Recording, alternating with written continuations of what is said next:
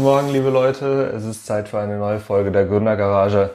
Wir sind beide nicht ausgeschlafen, aber wir sind immerhin da. Hallo Chris. Moin, moin. Liebe Grüße vom Berliner Trödeltrupp. der eBay-Experte. Der eBay-Kleinanzeigen. Heute, mein, heute die mein Interview. Genau, mein Interview mit dem eBay-Experten. Wie, Wie ich es auf reich? eBay Kleinanzeigen geschafft habe, reich zu werden. 10.000 Euro, Leute, in nur zwei Tagen. Sehr geil. Ja, ich, so. bin, ich bin sehr gespannt, äh, was du von deinen, von deinen Erfahrungen berichtest. Ich gebe gleich mal die Top 10 äh, zu meinem Besten. Nee, also wie ihr äh, unschwer erkennen könnt, äh, bin ich zumindest bestens gelaunt. Ich weiß nicht, wie es bei dir aussieht, denn ich kann Licht am Ende des Tunnels sehen. Und das, äh, damit meine ich den Umzugstunnel. Ähm, denn genau, wir machen ja unser Berliner Büro hier zu und ähm, ich selber ziehe ja Vollzeit, zumindest fürs Erste nach Portugal. Und ähm, genau, ich ähm, habe mich jetzt hier äh, äh, bereit erklärt, ähm, freiwillig vom Team ähm, mich hier um alles zu kümmern. Ähm, mhm. Bereue es auch schon seit, seit Tag eins, äh, denn äh, so ein Umzug ist dann doch irgendwie mehr Arbeit, ähm, als man sich das dann immer allgemein vorstellt. Und ähm, ja, das kriege ich jetzt hier wieder zu erleben. Und äh, dadurch, dass ich eben bei ganz vielen großen Sachen der Umzug nach Portugal einfach nicht lohnt und wir da auch ein ganz anderes Setup haben, wo viele Sachen nicht reinpassen, müssen eben ähm, auch vor allem ein paar der großen Sachen verkauft werden. Und ähm, ja, das ist wirklich meine erste eBay Kleinanzeigen-Erfahrung seit sehr, sehr langer Zeit. Ach echt? Ja, ja, bei uns, wir haben das auch immer mal wieder gemacht. So alten Schrott. Wir haben aktuell keinen Keller, ist das Problem. Und äh, dann muss halt wohl oder übel ein bisschen Zeug, das du nicht nutzt, weichen. Ganz ehrlich, finde ich saugeil. Ich glaube, keinen Keller haben ist der größte Luxus überhaupt, weil dann wird man einfach gezwungen, den äh, Entscheidungen zu treffen. Ja, ja. So, also man hat, es ist wie, wie mit Handgepäck fliegen. Man muss sich einfach überlegen, was man mitnehmen will Aha. und muss da so ein bisschen clever sein. Denn ich muss ganz ehrlich sagen, ja, Keller haben ist irgendwie ja schön, aber auch nur, wenn man einzieht. also ich habe noch keinen gehört, der, der beim Auszug gesagt hat so, mein Gott, ein Glück, dass ich einen Keller hatte. also das nur so dazu. Ähm, manche Sachen hören sich toll an und kann man äh, nach einem Wahnsinns-Feature, aber das, das ist eine Falle. Mhm. das ist eine Falle. Oh Mann, ey. Ja, aber hast du, hast du schon ein bisschen was verkauft bekommen? Ja, auf jeden Fall. Also wir machen hier richtig Umsatz. Ich muss nur ganz ehrlich sagen, ich weiß nicht, ob es an Berlin liegt ähm, oder an der Art und Weise, wie wir die Fotos gemacht haben, aber ich bin schon sehr erstaunt, wie wenig die Leute bereit sind, bei vielen Sachen zu zahlen. Mhm. Und ich habe auch manchmal das Gefühl, dass wenn man dann das zu günstig auch anbietet, dass dann die Leute so misstrauisch werden, dass sie das entweder nur für teuer nehmen oder für zu verkaufen. Mhm. Also so gerade die, die, Sachen, die so zwischen, ähm, sagen wir mal, 10 und 100 Euro liegen, die, sagen wir mal, im Neupreis zwischen 200 und 300 Euro waren, also wo man wirklich schon einen guten Discount einge, äh, eingebaut hat, die gehen überhaupt nicht weg. Du meinst zu verschenken dann, ne? Also zu verschenken klappt super, da kriegst du direkt 100 Anfragen. Oder wenn du halt irgendwie teurere Möbel hast, die irgendwie 400, 500 Euro bei eBay Kleinanzeigen äh, kosten, die gehen auch noch ganz gut. Aber so die Sachen dazwischen, ich weiß nicht, wahrscheinlich ist Angebot und Nachfrage, weil mhm. ich denke mal, dass solche Sachen einfach zu, also, also wirklich ganz, ganz viel verkauft werden, kann ich mir gut vorstellen. Und man muss gut auch ganz ehrlich dazu sagen, wenn man natürlich dann Ikea-Möbel versucht zu verkaufen, das ist halt einfach echt schwierig. Das hat sowieso schon gefühlt jeder und selbst neu kostet der Mist meistens nicht viel. Mhm. Ähm, also ähm, von dem her könnte auch das so ein bisschen das Problem sein. Aber ähm, tatsächlich eine ganz interessante Erfahrung, weil ich äh, jetzt auf jeden Fall für mich nochmal feststellen durfte, verkaufen ist scheiße. ja, ich habe da keinen Spaß dran. Das heißt, äh, neuer Zweig für die Fashion Tech Group in Zukunft. Äh, garantiert nicht. also garantiert.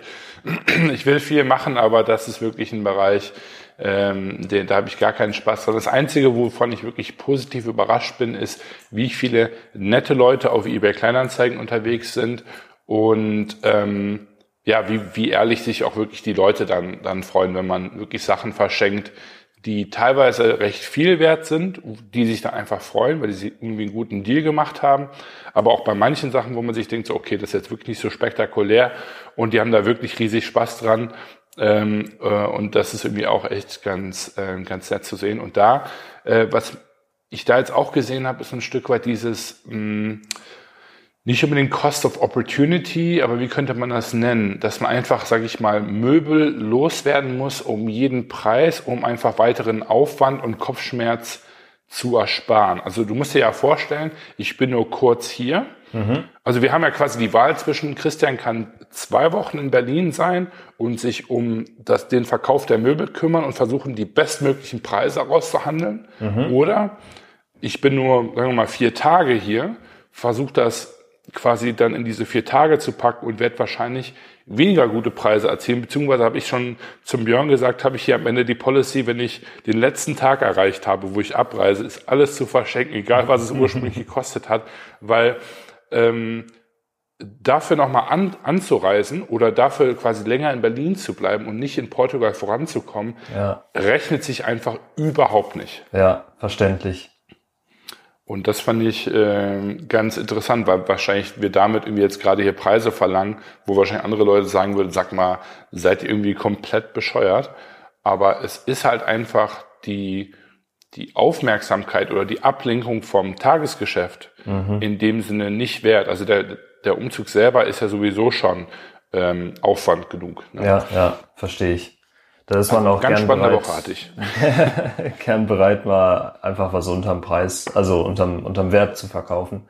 Ich kenne das ja auch und äh, bei eBay muss man auch sagen, musst du schon ein echter Fuchs sein und auch echt, glaube ich, das so deine Masche durchziehen, damit du auch wirklich gute Preise erzielen kannst, weil sonst äh, da die Leute fragen alle, ja, kann ich das, kann ich das so haben oder keine Ahnung, äh, bei einem beim Gegenstand, der halt das zehnfache Wert ist, kriegst du dann aber nur nur zehn Euro oder so. Das ist, das ja. sind die Leute halt gewohnt auf eBay Kleinanzeigen, ne? Deshalb. Ja. Ja, ich versuche immer irgendwie zumindest irgendwie 10, 20 Euro zu machen, dann, weil ich einfach so ein bisschen Commitment irgendwie sehen möchte von, von mhm. deren Seite aus. Ja. Wir haben hier zum Beispiel so ein Schlafbett, das hat irgendwie neu 200, 250 Euro gekostet. Und da haben wir erst 150 für verlangt, dann 120, hat sich keiner zugemeldet. Ne? Und am Ende habe ich gedacht, so, okay, gut, fuck it. Ich stelle das jetzt für, was habe ich reingestellt, für 40 oder so. Mhm. Ne? Äh, weil ich einfach gesagt habe, so, ey, das kostet neu mehr als 200. Mhm. Ähm, jetzt für 40, das ist irgendwie 70 Prozent mindestens weniger. Ja, ähm, nach einem Jahr, wohlgemerkt. Ähm, und Top-Zustand, keine Flecken, nichts. Und weil ich mich einfach also ich meine, ich habe gar kein Problem damit, das zu verschenken. Also mir geht's wirklich nicht um die Kohle, aber mir geht's dann so ein bisschen um das Commitment mhm. von der anderen Seite, einfach zumindest ein bisschen dafür auszugeben. Ja. Weil halt zu verschenken, ich meine, klar, ich freue mich, wenn da Leute dann äh, äh irgendwie äh, Spaß dran haben, weil die äh, irgendwie ja wirklich davon vielleicht auch ein bisschen mehr abhängig sind, was auch immer. Ja, finde ich richtig cool. Aber so ein bisschen dann da sage ich mal, selber in Anführungsstrichen ins Risiko zu gehen, was ja jetzt schon übertrieben ist, ähm, fände ich irgendwie ähm, nicht schlecht. Ja. ja. War das nur so, so dazu. Ja, ja. Kann ich, kann ich verstehen. Ähm, ich ich finde es aber auch irgendwie eine ganz lustige Erfahrung, mal auf eBay Kleinanzeigen unterwegs zu sein und zu gucken, wie die Leute so ticken. Finde ich irgendwie witzig. Ja, bin aber auch froh, wenn das Thema wieder, wieder abgehakt ist. Tobi, wie sieht sonst aus? Wie sieht's sonst aus? Ich fand die letzten Wochen, muss ich sagen, extrem anstrengend. Ähm, bei dir, ja gut, bei dir wahrscheinlich gar nicht so unbedingt, weiß ich nicht. Ähm, Hier war ganz entspannt. Hast du den Satz schon mal gehört? Ach du, ich hatte, ich hatte nichts zu tun. Ich habe eigentlich den ganzen Tag nur im Geschäft gesessen und mich gefragt, räume ich die Hoodies jetzt in, links, in das linke Regal oder soll ich vielleicht doch nochmal Staub wischen? ja, so stelle ich mir deine Arbeit auch vor. Von daher alles, alles gut. Nee, äh, super, super anstrengend, auch weil bei euch ja auch viel passiert ist und generell hatte ich irgendwie äh, sehr viel, sehr viel Stress so die letzte Zeit. Und jetzt die letzte Woche habe ich mir mal ein bisschen, ein bisschen Ruhe gegönnt. Also es war, war ein bisschen entspannter und äh, das werde ich auch jetzt irgendwie nochmal nächste Woche oder so äh, machen. Ich habe festgestellt, ich brauche auf jeden Fall mal eine Woche Urlaub äh, dieses Jahr, weil so richtigen Urlaub hatte ich noch gar nicht. Also ich bin zwar immer mal weggefahren, Ähm, aber so richtig Urlaub, irgendwie kam ich noch nicht dazu dieses Jahr. Und äh, deshalb, das, das muss ich auf jeden Fall noch, noch machen. Ähm, deshalb, ich bin ein bisschen, bin ein bisschen ausgelaugt quasi. Aber die, dass ich die letzte Woche ein bisschen low gemacht habe, war ganz gut. Äh, wieder ein bisschen Energie aufgetankt auf jeden Fall. So. Aber ansonsten kann ich mich eigentlich echt nicht beklagen. Ähm, läuft alles ganz gut und äh, macht vor allem echt Spaß. So. Ja, das, das äh, freut mich zu, zu hören. Ähm, ich meine, ja klar, ich, ich kann das verstehen. Bei uns momentan, also ich meine, gut, Urlaub, das haben wir schon mehrmals thematisiert. Ich glaube, das Thema ist für mich jetzt erstmal bis zum nächsten Exit abgehakt. also das, glaube ich, werde ich nicht nochmal äh, äh, angehen, dass das Vorhaben. Ähm, einfach weil ich mich dann wahrscheinlich mehr ärgere, als ich mich dann wirklich erhole. Mhm. Ähm, und mir geht's, wie gesagt, auch meistens eigentlich nur um die Themen, die ich äh, gerade habe ähm, die im Grunde genommen bestimmen, wie urlaubsbedürftig ich bin.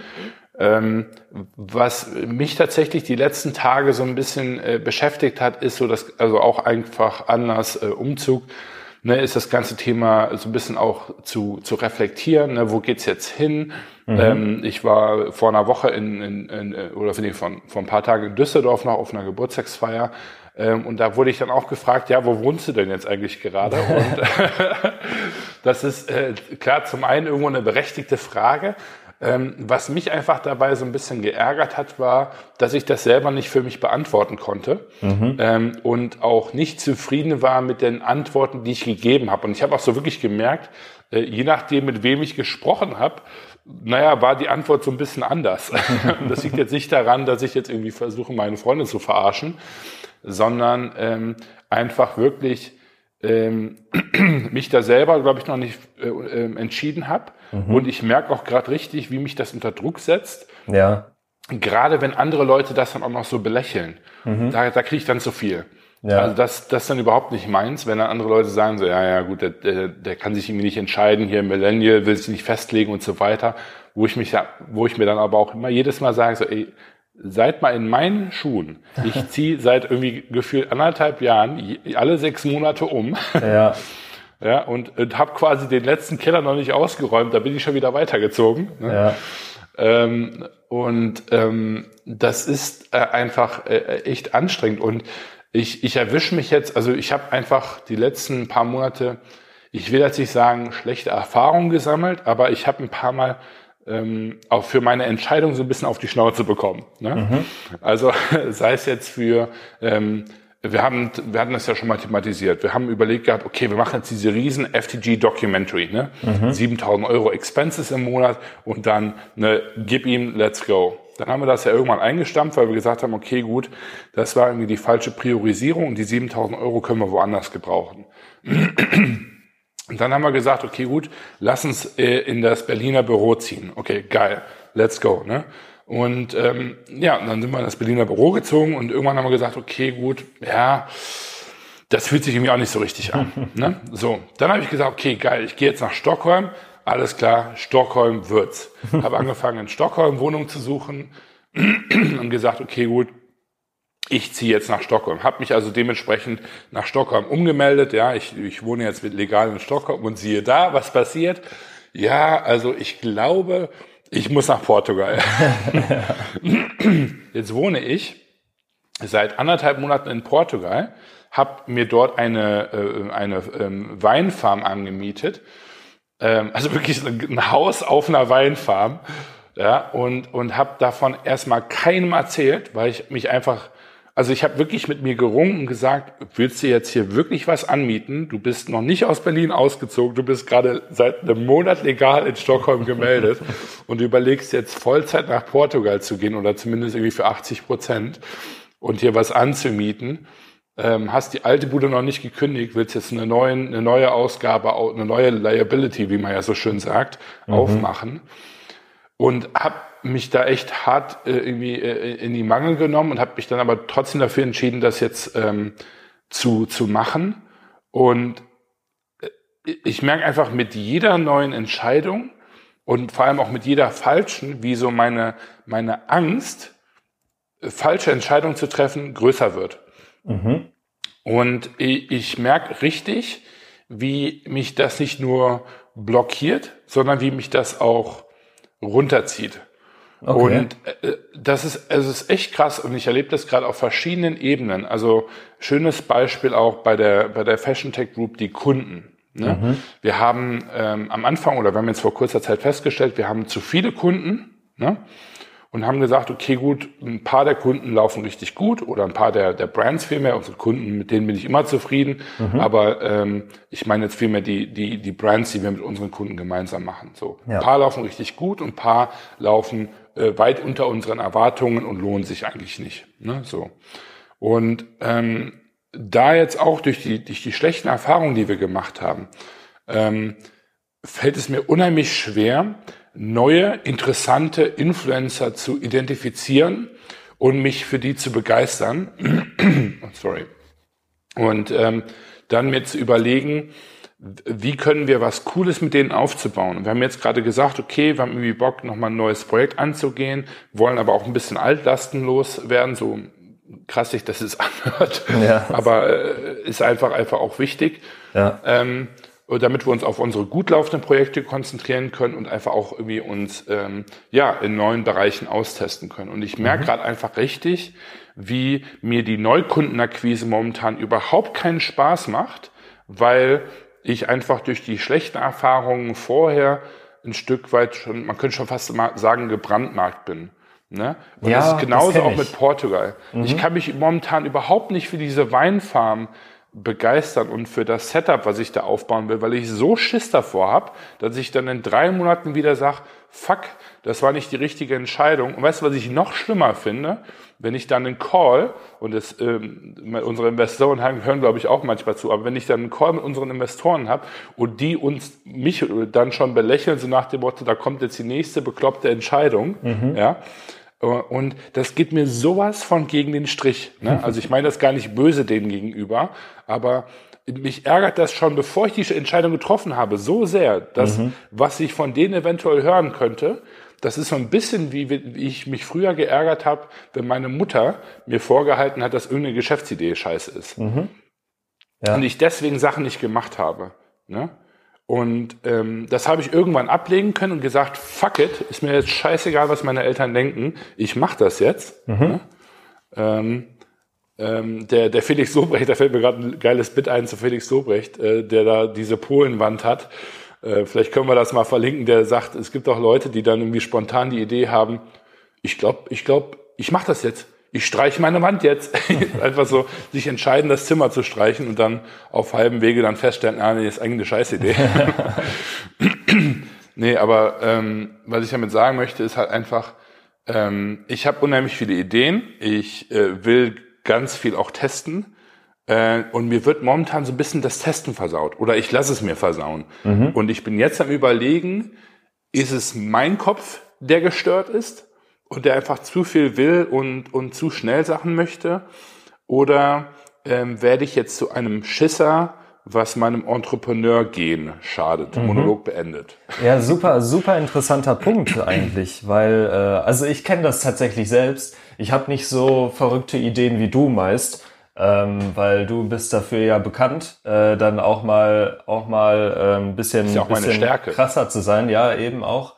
Ähm, aber bei mir ist es tatsächlich auch so. Also zum einen dieses, diese Angst davor, also was heißt Angst, ja, aber nennen wir es einfach mal Angst davor zu haben, beim nächsten Projekt auch zu verkacken, sage ich mal. Ja.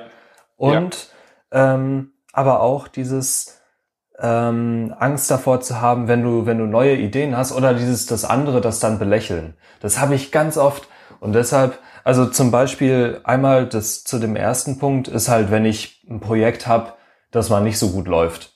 Kommt mhm. bei mir öfter mal vor, sage ich mal. Jetzt nicht irgendwie jeden Monat oder sowas, aber ähm, es kommt schon ab und zu mal vor, dass ich irgendwie mal Facebook-Ads zum Beispiel für einen Kunden schalte und die werden halt nix. So, passiert, weil gibt verschiedene Gründe dafür, muss auch gar nicht, ja gut, es liegt immer zum Teil an mir, weil ich die Ads mache an sich. Aber ähm, es kann auch einfach sein, dass der Kunde zum Beispiel eigentlich zu klein war dafür, noch nicht genug Daten hatte und so weiter. Ne? Gibt super viele Gründe dafür. Ähm, Und dann mache ich mich aber natürlich verantwortlich dafür, dass es nicht geklappt hat, was ich zum großen Teil auch richtig finde. Aber dann beim nächsten Projekt denke ich mir auch so, kann ich das überhaupt? Mhm. Ne? Bin ich überhaupt gut ja. genug, um die Ads zu schalten? Und dann habe ich zwar irgendwie gerade fünf andere Projekte, die richtig gut laufen, aber dieses eine ja. Projekt, dieses negative, diese negative Erfahrung ist viel mehr wert quasi, wiegt viel mehr als dann diese fünf guten Projekte. Und das habe ja. ich so häufig und da zweifle ich dann ganz oft tatsächlich auch dran, ob das, was ich mache, so richtig ist und äh, was dann der, der sinnvolle nächste Schritt wäre. Also und ich glaube, das, das ist, und ich glaube, das ist nicht gut und man darf mich da nicht falsch verstehen. Also ich möchte da gar nicht jetzt die Leute kritisieren, die quasi ähm, mich kritisieren oder eben mich manchmal belächeln, sei es Aha. Investoren, sei es Geschäftspartner, sei es meine Freunde, Familie etc ähm, weil die können machen, was sie wollen. Das ist mir, das ist mir komplett Latte. Ja. Ähm, äh, ganz im Gegenteil, ich will ja gar nicht, dass jeder äh, Ja und Amen sagt. Ne? Mhm, ne? Also genau. das ist ja gut, dass man diesen Gegenwind äh, erfährt, weil sonst würde, würde ich, also ein Charakter wie ich, würde, glaube ich, sonst komplett am Rad drehen. Ne? Mhm. Ähm, aber was mich einfach ärgert, ist quasi, dass ich es mir momentan erlaube, da ähm, meine Stimmung zu beeinflussen und ja. auch vor allem dann meine Entscheidungen. Ne? Weil nur weil ich jetzt irgendwie ein, zwei äh, oder dreimal irgendwie umgezogen bin und ähm, äh, da falsche Entscheidungen getroffen habe, muss das ja noch lange nicht heißen, dass ich nicht nochmal umziehe, ähm, weil ich dann die, irgendwie die Hoffnung habe, dass es besser wird. Ja.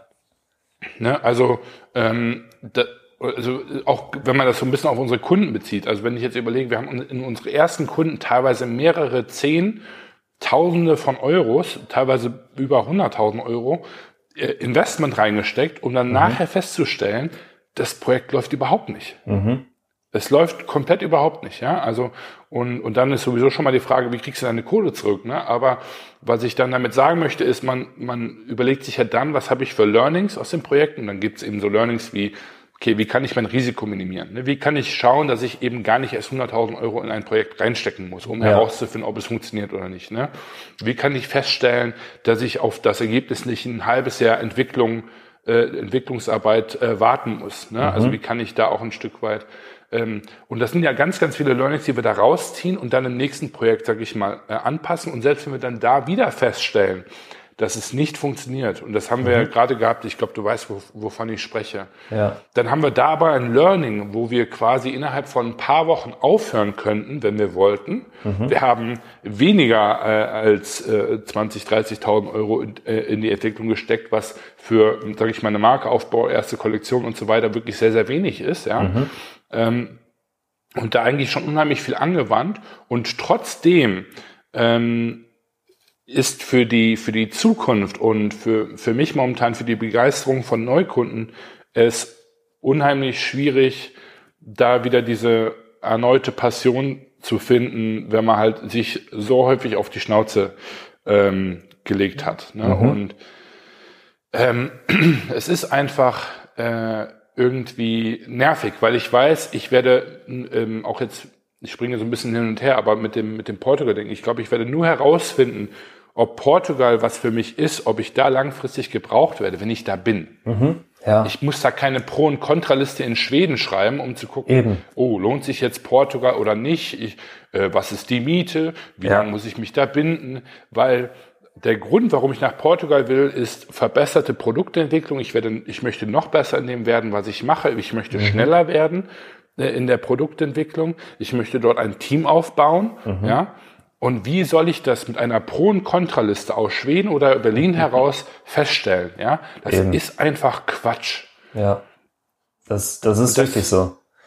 Und das ist so diese Irrationalität, die ich irgendwie äh, momentan habe, die mich, also die, die foltern mich bei jeder Entscheidung. Ne? Ich habe auch so das Thema in Portugal, ich brauche ein Auto. Ich fahre dort 10.000 Kilometer alle sechs Wochen ja, und fahre das momentan immer mit einem Mietwagen. Sprich, jedes Mal, wenn ich da bin, musste ich mir bisher ein Hotel mieten, mhm. Mietwagen mieten. Ich muss genau wissen, wie lange ich bleibe. Wenn ich einen Tag länger bleibe, muss ich wissen, dass ich mir mein Hotel und meinen Mietwagen verlängern muss. Wo ich nicht weiß, ist das Hotel noch frei mhm. und kann ich den Mietwagen behalten. Ja, und das setzt oder löst unheimlich äh, Stress in einem aus, ja. wenn du damit quasi planen musst. Du denkst ja jedes Mal schon, okay, Freitag muss ich rein theoretisch abreisen, kriege ich alles bis dahin hin. Mhm. Ja? Muss ich wirklich nach Schweden und so weiter. Und das ist unheimlich nervig. Und ich habe dann einfach gesagt, okay, gut, fuck it, vielleicht kaufe ich mir ein Auto. Ja. So. Jetzt könnte ich natürlich schauen, kann ich mir ein Auto leisten, ja oder nein? Okay, klar, ich kann mir ein Auto leisten, geil, mega gut. So. Jetzt könnte man ja sagen, kaufe ich mir ein Auto. Dann denke ich mir aber, okay, macht Autokaufen wirklich Sinn? Ist das jetzt die günstigste Variante? Well, Leasing wäre natürlich geschäftlich viel besser, aber drei Jahres Leasing, ich habe keine Ahnung, was ich in drei Jahren mache. Mhm. Ja, ähm, bin ich dann überhaupt noch in Portugal? Brauche ich dann überhaupt ein Auto? Bin ich in Europa? Ne?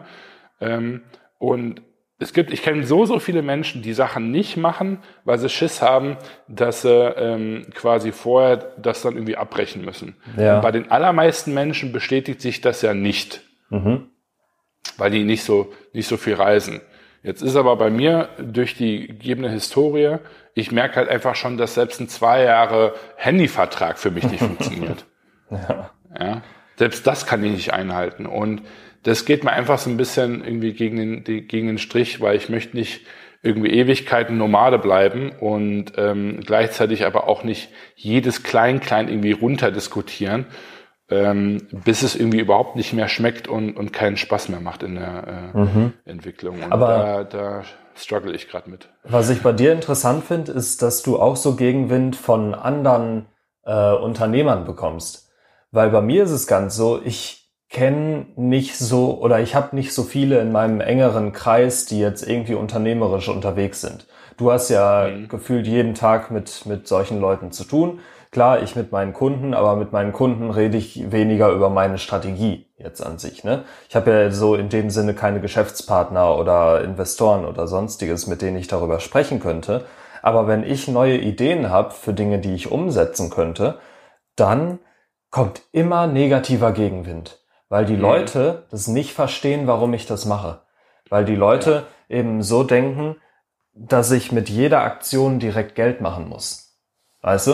Und ja. das, das ist bei mir ganz oft. Also wenn ich, wenn ich irgendwie sage, okay, ich möchte jetzt einen Mitarbeiter dazu haben oder ich möchte jetzt irgendwie ähm, ein bisschen was in, sagen wir mal, eigene Werbung investieren oder was auch immer, was auch immer es sein mag und ich weiß genau, es rentiert sich vielleicht am Anfang nicht, dann würde mich jeder schräg angucken und fragen, warum machst du das? Und mhm. die, die Antwort ist halt Wachstum im, im lang, langfristigen Sinn, aber die meisten verstehen es nicht, weil die nicht so unternehmerisch denken. Und das ist bei mir ganz oft der Fall. Ja. Das, da merke ich halt, also wenn eigentlich kann ich mich zum Beispiel mit meiner Freundin oder sowas kaum über solche Sachen unterhalten, weil die es einfach nicht versteht, wenn ich über solche Themen eben spreche. Und ich weiß genau, ich weiß schon vor dem Gespräch, dass der, dass der Gegenwind kommt und mhm. dass mir eigentlich dieses Gespräch gar nichts bringt. Ja, das ist bei mir aber tatsächlich leider auch ähnlich, obwohl ich mit vielen Unternehmern Kontakt habe. Ja, das finde ich das Witzige. Ja, weil, also ich glaube, das liegt vielleicht auch daran, dass ganz viele Sachen, mit denen ich mich irgendwie, hm, also es gibt wahrscheinlich auch ganz viele Sachen, wo ich wenig Reibung habe, ähm, mhm. weil da eben Leute das nachvollziehen können. Ähm, man muss aber eben auch sagen, ich habe natürlich eine relativ spezielle Position mhm. und ich bin erstmal wesentlich jünger als meine äh, Co-Founder ähm, und Investoren und so weiter und auch andere Unternehmer, die ich kennenlerne. Also ich bin eigentlich fast immer der Jüngste. Ja. Ne? Und ähm, Dazu kommt halt eben auch noch, dass ich ja einen relativ eigenen Lifestyle habe. Und das liegt jetzt gar nicht mal unbedingt daran, dass ich jetzt einfach so krass irgendwie hier der, der Globetrotter sein will oder bin, sondern es ist eigentlich auch so ein Stück weit durch meine Tätigkeit vordefiniert. Mhm. Ne? Und ähm, weil, also ich meine, klar, ob ich jetzt nach Portugal ziehen muss, darüber kann man sich streiten, aber ich werde, würde ja definitiv, wenn ich jetzt selbst nicht in Portugal leben würde, nach Portugal fliegen müssen regelmäßig. Ja. Das auf jeden Fall. Da komme ich nicht drum herum. Das ist einfach die DNA von dem, was ich mache. Produktentwicklung, mhm. Produktionsmanagement. Wenn du da nicht nach Portugal fliegst, hast du keine Ahnung, was du machst. Mhm. Ne? Ähm, also es kann mir keiner erzählen, dass er das irgendwie äh, remote 100 Prozent macht und dann, oder wenn er es dann macht, dann kann es nicht gut sein. So. Und mein Problem ist halt einfach, ähm, wenn ich jetzt sage, ich möchte ein Auto kaufen weil mir es einfach jedes Mal auf die Nerven geht, wenn ich nach Porto komme und kein Auto habe, ja, und mich dann irgendwie organisieren muss, dann muss ich irgendwie gucken, kriege ich den Wagen, den ich will, ne? dann muss ich irgendwie gucken, ähm, dass der unbegrenzte Laufleistung hat, dann ähm, ne, muss ich, also für mich ist vor allem dieses ähm, Zeitfristen einhalten zu müssen, so genau zu wissen schon, wann ich den Wagen abgeben muss und so, da kriege ich so ein bisschen wie in den Urlaub gehen und schon zu wissen, wann man wieder abreist. Da kriegt man drei Tage vor Abreise, da hat man schon wieder keinen Bock mehr auf seinen Urlaub, weil man irgendwie die, die Abreise sieht ne? Mhm. und genießt die letzten drei Tage nicht mehr. Und das habe ich halt eben ähm, da auch. Und dann muss man sich halt überlegen, ja, wen habe ich denn bei mir? Gut, Björn, der sitzt halt bei sich im, im Büro in Schweden, so, mhm. der fährt kein Auto. Ja. ja. der fährt keine 10.000 Kilometer im Monat und, und fliegt nicht alle zwei Wochen nach Portugal ähm, äh, und muss sich jedes Mal darum kümmern. Ne? Mhm. Ähm, wenn er das jetzt auch machen würde, dann hätte man ja einen fast eins zu eins Vergleich und selbst dann würde ja noch die persönliche Komponente einkommen, wer welche Situation handelt. Und bei mir ist ja relativ klar, alles, was ich organisieren muss, ist generell schon mal scheiße. Mhm. Ne, also das für eine Person wie mich, die erstmal nicht gerne, äh, gerne organisiert, flexibel ja. sein will ähm, und da einfach auch nicht wirklich äh, gut drin ist, bei solchen Personen löst das quasi immer äh, äh, Torschusspanik aus. Ja? Mhm. Ähm, aber ich bin auch davon überzeugt, dass wenn Leute meinen Schedule hätten, da zumindest wesentlich mehr mit hadern würden, als es jetzt eben momentan tun. Mhm. Und ich dann halt eben meine Geschäftspartner frage, soll ich mir einen, ähm, äh, einen Wagen holen? Ja, dann, dann kann ich da keine gute Antwort drauf erwarten, weil die sich wahrscheinlich nicht die Mühe machen werden, das kann ich auch verstehen, dich jetzt wirklich in meine Lage zu versetzen. Ja. Äh, und selbst dann ist es schwierig. Es ist ein bisschen wie zu sagen, so, wenn, wenn Björn sagt, boah, ich hatte die beschissenste Nacht überhaupt, mein, mein Kind ist irgendwie andauernd aufgewacht, da kann ich mir das eventuell vorstellen, aber ich kann das nicht nachvollziehen. Ja. Ich habe kein Kind. Ja. Ne? Richtig. Und das habe ich bei, bei allen. Das ist jetzt auch so ein bisschen wie mit, ähm, mit hier mit dem Berliner Umzug und so weiter. Äh, ich bin in Schweden gemeldet, jetzt musste ich mir gerade einen Reisepass an, äh, also einen Reisepass anmelden. Mhm. Wenn man im Ausland wohnt, aber eben im Ausland, wo man wohnt, nur alle paar Wochen ist, mhm. ist ein Ding der Unmöglichkeit. Und ähm, ich mache das jetzt, ich versuche das jetzt seit einem halben Jahr und gestern war ich endlich beim beim, Rei äh, beim Reisebüro, sage ich schon, bei bei der Passstelle mhm. und habe das hinbekommen. Und das war so viel Arbeit und so viel Organisationsaufwand, das kann keiner verstehen, wenn man nicht selber genau in so einer Situation ist. Mhm. Und, und dann ist halt eben echt wirklich die Frage, was macht man? Fragt man einfach keinen und macht sein eigenes Ding und zieht es einfach durch und macht quasi komplett unreflektiert seine eigenen Learnings, fragt man Leute, versucht das dann aber irgendwie nur 20 Prozent in die Waagschale zu legen und das irgendwie dann irgendwie trotzdem noch zu versuchen, seine eigene Entscheidung zu fällen, ne? Oder macht man sich von anderen Leuten komplett in der Entscheidungsfällung abhängig ähm, und geht aber das Risiko ein, dass man halt eben ein so verzerrtes Feedback bekommt, mhm. ähm, dass man dann eben gegebenenfalls sich selber damit gar keinen Gefallen tut. Ne? Ja, das ist eine gute Frage. Und ähm, ich glaube, es wäre leichter für mich, wenn ich wüsste, dass ich selber, ähm, ähnlich wie du, sage ich mal, relativ bedacht bin in meinen Entscheidungen. Mhm. Weil ich dann sagen würde, okay, du, du, du überlegst dir das selber sehr gut und ne, du, ne, von wegen, ich glaube, ich kann das jetzt ohne schlechtes Gewissen treffen. Ich weiß ja. aber, dass ich wie so eine Zündkerze bin. ne? Das halt, ist halt auch ein Problem. Ne? Vor allem, also bei dir ist es halt oft auch, ich sag mal, so eine, so eine Hygieneentscheidung. Ne, das ist so, äh, du, es ist nice to have meist bei dir, zum Beispiel das Auto zu haben.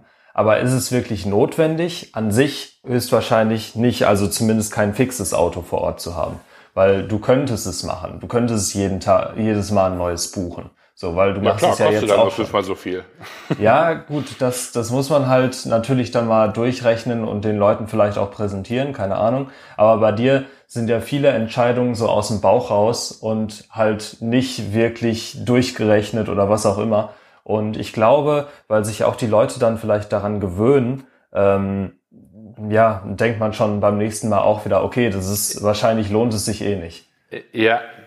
ja. Und deshalb, und da, da, damit, ja schwierig. Das finde ich halt schwierig, ne? weil du musst ja auch überlegen, also das ist ja auch für den, für zum Beispiel jetzt in dem Falle Björn total gefährlich, mhm. ja, weil der kriegt ja, der kriegt ja jeden Tag 15 bekloppte Ideen von mir an den Kopf geschmissen. Mhm. Ne? So. Ja.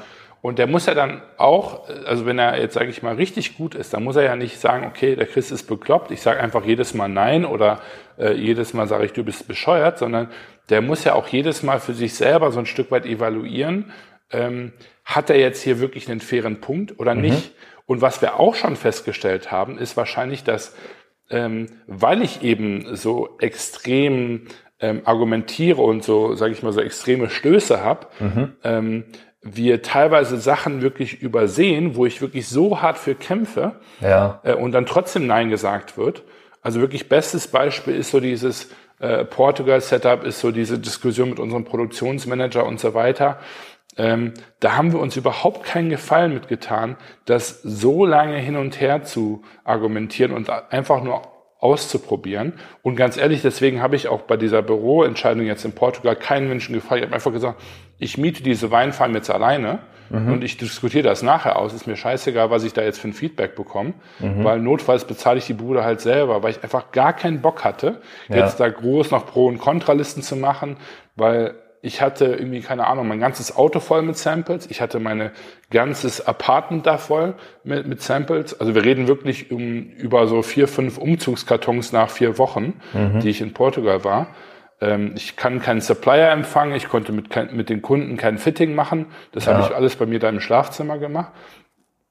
Kann ich natürlich jetzt alles mit meinem Schweden-Team diskutieren, die das noch nie im Leben gesehen oder gehört haben. Mhm. Ähm, oder ich mache es halt einfach, vertraue irgendwie meinem Bauchgefühl und dann gucken wir irgendwie später, ob es geklappt hat oder nicht. Weil der schlimmste Fall ist ja einfach, dass ich halt einfach nach einem halben Jahr dann auch da wieder sage, okay, scheiße, war eine Kackentscheidung, machen wir die Bude zu, ich gehe jetzt doch wieder nach Schweden. Ja. So. Und was, was ist denn dein, also deine, äh, was ist denn dein, dein, deine Schlussfolgerung aus dem Ganzen? So, wie, also Weißt du, weil das ist natürlich, ist eine super schwere Situation, aber wie gehst du damit halt in Zukunft um? Weil ich glaube, so dieses Ding zu sagen, okay, ich entscheide jetzt alles nur noch selber, ist halt auch nicht der richtige Weg. Nee, überhaupt nicht. Also ähm, ich möchte mich da auf einen ähm, Satz berufen, den ich mal von paar Jahren von irgendwem gehört habe. Und ich weiß leider nicht mehr äh, was, und es war auf was anderes bezogen, und zwar Geschäftsideen. Aber ich glaube, das kann man auf fast alle Bereiche eben, also allgemein, wenn es um Ideen, um Konzepte geht, um Entscheidungsfindung auch, mhm. äh, äh, sage ich mal, anwenden. Und zwar geht's, äh, habe ich so ein Stück weit so eine Art Boomerang-Prinzip. Und ähm, ich habe also ich habe ich habe drei Sachen: Boomerang, Spread the Word und ähm, Trust Your Gut. Das wären so meine Jetzt drei kommt's. Dinge. genau. Also damit wir den, den, Podcast hier mal wirklich auch äh, äh, ja praktisch anwendbar machen. ja, ähm, Boomerang wäre so ein Stück weit, das trifft bei mir vor allem auf Geschäftsideen zu. Ähm, wenn ich eine Idee habe, ich schreibe mir die auf, ich ähm, schreibe mir die Ideen und ja die Einzelheiten auf und dann lege ich das weg und sage erstmal, okay, jetzt wirst du mal nicht zu crazy, mhm. ähm, lass das mal sacken. Mhm. Wenn das wiederkommt, arbeite ich da weiter dran. Wenn das wiederkommt, arbeite ich da weiter dran. Mhm. Und wenn das nochmal wiederkommt, dann überlege ich mir, okay, ist da wirklich was dran und sollte ich das nicht vielleicht ernsthaft angehen? Die Logik dahinter ist also im Grunde genommen zu sagen, wenn etwas ständig wiederkommt mhm. und man das jedes Mal weglegt und sagt, okay, warten wir erstmal mit. Ja. Dann beschäftigt dich das wieder. Das kannst du sogar auf den Fernsehkauf anwenden. Ne? Wenn du sagst, wenn du heute sagst, boah, ich habe Saubock auf dem Fernsehen, dann sagst du, nee, ich kaufe mir jetzt keinen. Ich gucke mir nur an, was ich für einen haben wollen würde, wie viel der kosten würde und so weiter. Ich mache so meine Due Diligence in Anführungsstrichen. Mhm. Leg das Thema beiseite und guck, ob das Thema nochmal wiederkommt. Ja. Ne, habe ich jetzt wirklich nur diese Woche Bock auf den Fernseher oder ähm, äh, auch nächsten Monat noch? Ne? Und wenn der, und das Geile ist sogar, wenn das dann weggeht, muss man sich keine Sorgen machen. Wenn es eine gute Geschäftsidee ist, die kommt wieder. Mhm. Und wenn es keine gute Geschäftsidee ist, kommt die nicht wieder. Ja. Da, da, das kann ich fast zu 100 Prozent sagen, weil ähm, ich, ich bin ein Befürworter von Geschäftsideen, die aus seinen eigenen Problemen entstehen. Und wenn ein eigenes Problem nur einmal entstanden ist, dann ist das ein Scheißproblem. Mhm. Ja? Und dann klar muss man natürlich nachher auch noch gucken, wenn das dann regelmäßig wiederkommt, gibt es dafür bereits Lösungen und so weiter. Da muss man natürlich weiter graben. Ähm, aber das ist ganz, ganz wichtig und das kann man auch bei einer Autoentscheidung machen. Also ähm, dieses Thema, weil das ist wirklich so, wenn ich eine Woche in, in Schweden bin, dann denke ich nicht über Autos nach. Ich brauche in mhm. Schweden kein Auto. Aber jedes Mal, wenn ich in Portugal bin, fuckt es mich ab, weil ich ja. sage, warum zur Hölle habe ich kein scheiß Auto? Mhm. Ne? Und dann kriege ich zu viel. Und dann ist halt nur die Frage, wie häufig gehe ich nach Portugal und gehe ich aus Portugal weg? Wenn ich nicht mhm. aus Portugal weggehe, kann ich dir jetzt schon die Hand aufgeben, habe ich im Januar einen Wagen vor der Türe stehen. Ganz sicher. ja. Ja weil das Problem nur einfach häufig genug wiedergekommen ist, dass ich einfach sage, ich habe jetzt die Schnauze voll, ich mhm. hole mir ein Kackauto. Ähm, und ähm, das ist also das Ding Nummer eins. So, das zweite war äh, Spread the Word. Spread the Word, genau. Was ich bei Geschäftsideen vor allem auch mache oder allgemein bei Überlegungen ist halt wirklich, ich versuche mit alles und jedem darüber zu sprechen. Mhm. Das ich habe aber zum ganz, Beispiel nicht. Aber ich, ich habe ganz bestimmte Personen, mhm. mit denen ich darüber spreche. Mhm. Und ich habe auch ganz bestimmte Ziele, die ich hören möchte. Ja. Und ich merke tatsächlich, wie das jetzt in den letzten Jahren immer präziser geworden ist, das System. Mhm. Am Anfang habe ich so, so meinen engsten Vertrauten erzählt und dann der, der am engsten war, am meisten vertraut. Das war so mhm. die logische Schlussfolgerung. Ne? Also sprich, wenn ich das meiner Mama erzähle, wenn meine Mama sagt nein, dann ist das quasi Gesetz. Und wenn mein bester Freund sagt nein, dann, dann ist das zwar auch sehr, sehr wichtig, aber vielleicht so ein bisschen unter meiner Mom. Ne? Ja. Was ich jetzt mache, ist natürlich, ähm, äh, dass ich sage, okay, bei einer neuen Geschäftsidee, das habe ich jetzt sogar vor letzten paar Tage noch gehabt. Ich bin zum Björn gegangen, habe gesagt, wäre das was für uns? Mhm. Und Björn hat gesagt, nein. Ich finde aber die Geschäftsidee gut. Ich wollte damit zwei Sachen abtesten. Zum einen wäre Björn potenziell dabei mhm. und zum anderen ähm, er aus seiner finanziellen Geschäftsidee, Logik und Growth, Wachstum und so weiter, glaubt er, dass das Geschäftsmodell funktionieren könnte. Ja. Weil das, was ich ihm gepitcht habe, da hätte der gar keine Ahnung von gehabt, wie man das überhaupt umsetzt, mhm. ähm, weil das nicht sein Kompetenzbereich ist. Aber ich habe mir quasi das Feedback eingeholt oder quasi auf das gehört, vielmehr, was ich glaube, wo er Wert stiften kann. Mhm. Dann habe ich das gleiche bei unseren Investoren gemacht und geguckt, weil die, sind, äh, die haben eine IT-Development-Firma im, im Bereich ähm, App-Entwicklung und habe mich dann da überlegt, okay, von denen möchte ich zum einen hören, Geschäftsmodell und IT. Mhm. Ja, also ist das technisch umsetzbar? Ist das aufwendig? Ne? Ähm, haben die das vielleicht schon 15 Mal gemacht? Ja. Ähm, weil wenn der jetzt sagen würde, pff, ganz ehrlich, der Bereich, den du dir da überlegt hast, ist mega scheiße, dann wäre mir das Feedback komplett egal. Wenn er aber sagen würde, ähm, ganz ehrlich, das ist technisch, kostet dich das mehrere Millionen, da brauchst du 25 Entwickler für, dann würde ich sagen, okay, fuck, der weiß genau, wovon er redet. Mhm. Das wäre mir wichtig gewesen. Mhm. Verstehe ich, ja. Ähm, also, und da, ähnlich ist es halt eben ne, bei der Autogeschichte, bei der Bürogeschichte etc. Also spread the word und dann ganz äh, sich überlegen, was möchte ich von der Person hören und dann auch versuchen, nichts anderes zuzulassen. Mhm. So, und dann das letzte, ganz klar, natürlich dem Bauchgefühl ähm, äh, vertrauen, weil ganz ehrlich, ähm, es muss sich gut anfühlen. Ich mache, ich bin Unternehmer, weil ich Unternehmer sein will. Ähm, ich bin Unternehmer, weil ich da, da Spaß dran habe. Mhm. Und selbst wenn dann mein Bauch manchmal sagt, mach das, ich merke nachher, das war nicht so gut, hatte aber irgendwie den Wahnsinnsspaß währenddessen. So, so what? Ja. ja. Also das mache ich zum Beispiel ganz häufig irgendwie bei Technik-Equipment. Ich überlege mir jetzt ein neues Mikro zu kaufen. Äh, Brauche ich das? Nein, ich habe drei Mikros. Ja. Äh, lohnt sich das? Keine Ahnung. Aber wenn ich da einfach Bock drauf habe und wenn ich da Spaß dran habe und mich da irgendwie drüber freuen kann, mache ich es halt trotzdem. Da muss ja. es nicht die richtige Geschäftsentscheidung sein. Das könnte ich sogar auch beim Auto machen. Ja, kann ich mir ein Auto leisten? Ja. Brauche ich ein Auto? Eventuell. So, ja, warum denn dann einfach keins kaufen? Ja, ja, also, ja, gut. Ist halt die Frage dann, wie, wie oft vertraust du auf dein Bauchgefühl und wie oft hörst du dann aber auch mal auf andere? Bei welchen, bei welchen Entscheidungen? Ähm, also ich höre immer auf mein Bauchgefühl. Ja. Ähm, und mein Bauchgefühl wird aber beeinflusst teilweise von dem Feedback, was ich von anderen bekomme. Okay. Mhm. Also sprich, mein Bauchgefühl wäre so die letzte Instanz und darauf würde ich immer hören. Ja. Sprich, wenn ich jetzt, sage ich mal, die ersten zwei Dinger gemacht habe und das Bauchgefühl trotzdem nach diesen ersten zwei Instanzen schreit, mach es, mach ja, es. Hol dir das Auto. hol dir das Auto, Porsche, Porsche. so, dann, dann, ähm, dann würde ich es trotzdem machen, weil meistens ist es wirklich so, und das ist ja das große Thema jetzt auch in dem Podcast gewesen, dass durch diese ersten beiden Instanzen mir das ja schon häufig so malig gemacht wird, jetzt sage ich mal negativ mhm. formuliert, dass dann selbst mein Bauchgefühl war, sagt, okay, weißt du was, jetzt habe ich auch keinen Bock mehr darauf. ja, oder ja. keine Ahnung, wir warten jetzt noch was. Also von dem her ist ja das Bauchgefühl dann schon sehr beeinflusst worden. Mhm. Ähm, aber ich glaube, man, man muss am Ende die Entscheidung treffen, weil man selber dahinter steht und nicht, weil irgendeiner sagt, ähm, mach das jetzt. Deswegen wäre mir Bauchgefühl wirklich wichtig. Aber ich glaube, so der große Takeaway ist wirklich Feedback einholen, aber wirklich sich ganz genau überlegen, was man hören möchte und will man das Feedback wirklich ähm, auch, auch hören. Ne? Ja, krass. Also du, du hast zwar jetzt in dem Podcast, glaube ich, 90 Prozent Redeanteil, aber ähm, ja, wie, wie, wie häufig. wie, wie so häufig.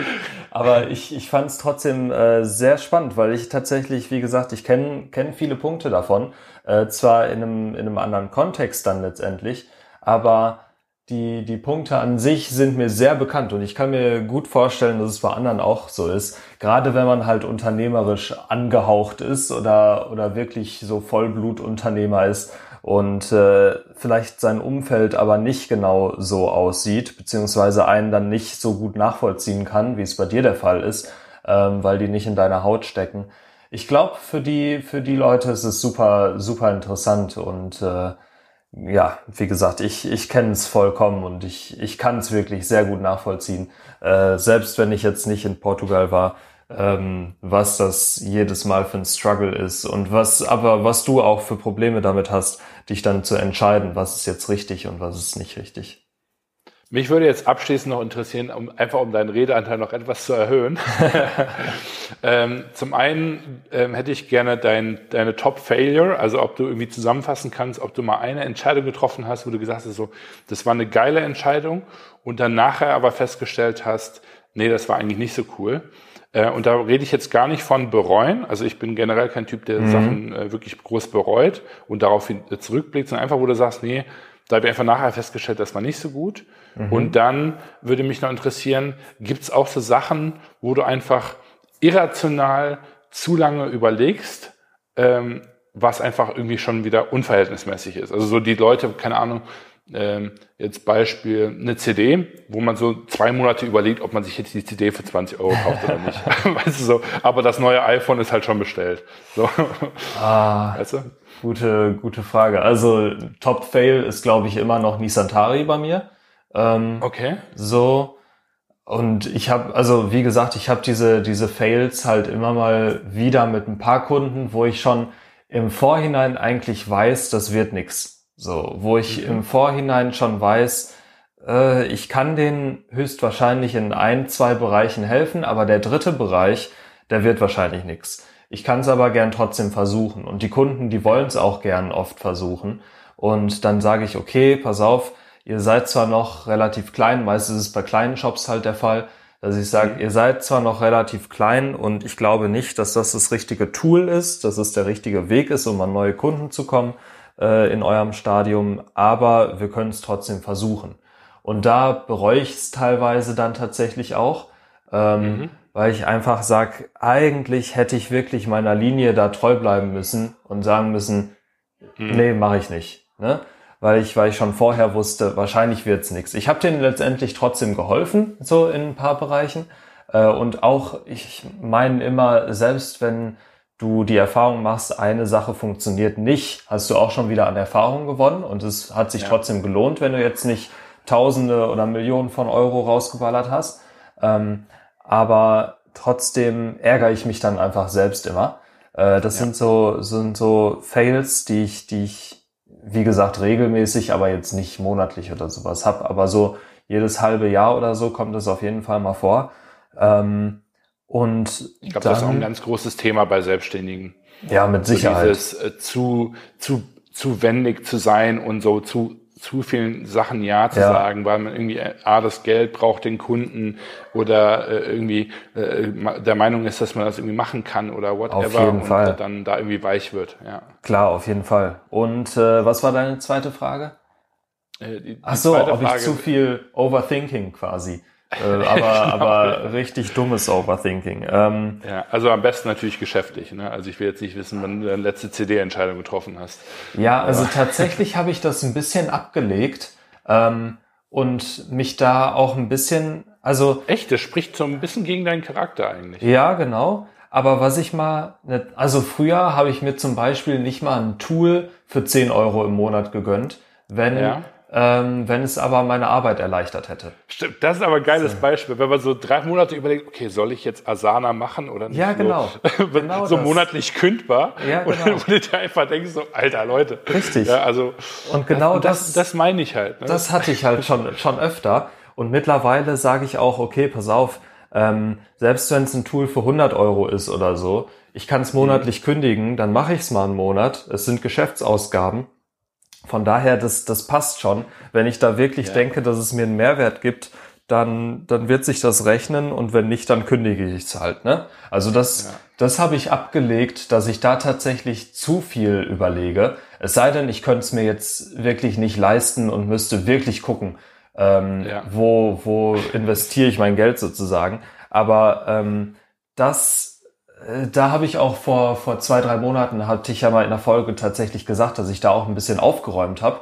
Ähm, weil ich hatte einfach dann letztendlich auch ein paar Tools, wo ich gedacht habe, das bringt mir überhaupt nichts. Das, das kündige ich wieder.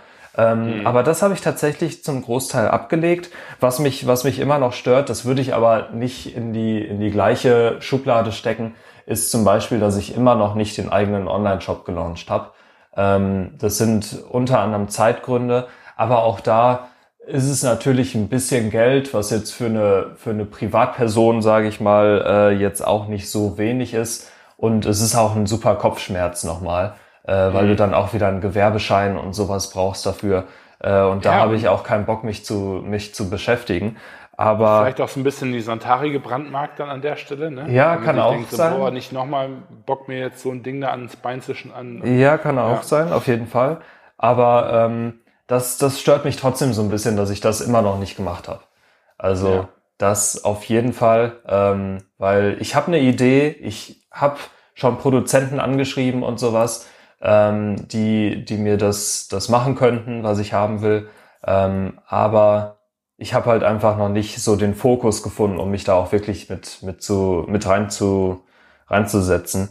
Und jetzt ist die Saison so ein bisschen vorbei dafür, wo ich mir denke, ja, ich könnte vielleicht Anfang nächstes Jahr starten damit oder das, das mal angehen. Aber jetzt gerade ist halt auch einfach irgendwie ein Kackzeitpunkt dafür.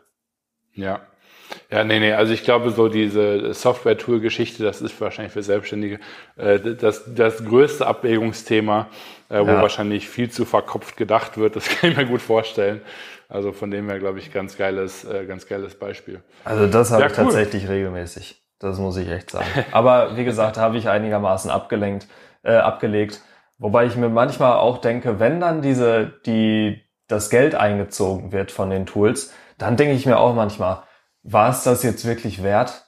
so irgendwie ja. LinkedIn Premium für 70 Euro oder sowas. War es das jetzt wirklich wert, diese 70 Euro in LinkedIn äh, zu investieren?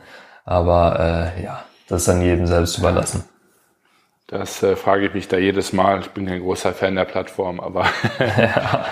ja, kann ich, äh, kann ich verstehen.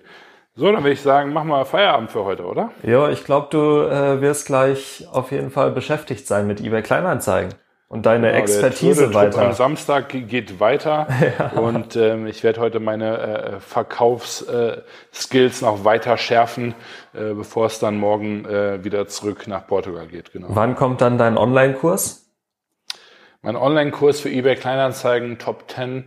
Äh, ich würde sagen, gib mir noch eine Woche, bis ich das neue Mikrofon habe und, und, dann, dann, äh, dann, dann legen wir los. Sehr schön. Wir, wir freuen uns alle drauf natürlich. Ähm, ich denke, das Kommt war's von uns. ja, auf jeden Fall. Ähm, ihr kriegt auch einen exklusiven Rabattcode und so natürlich.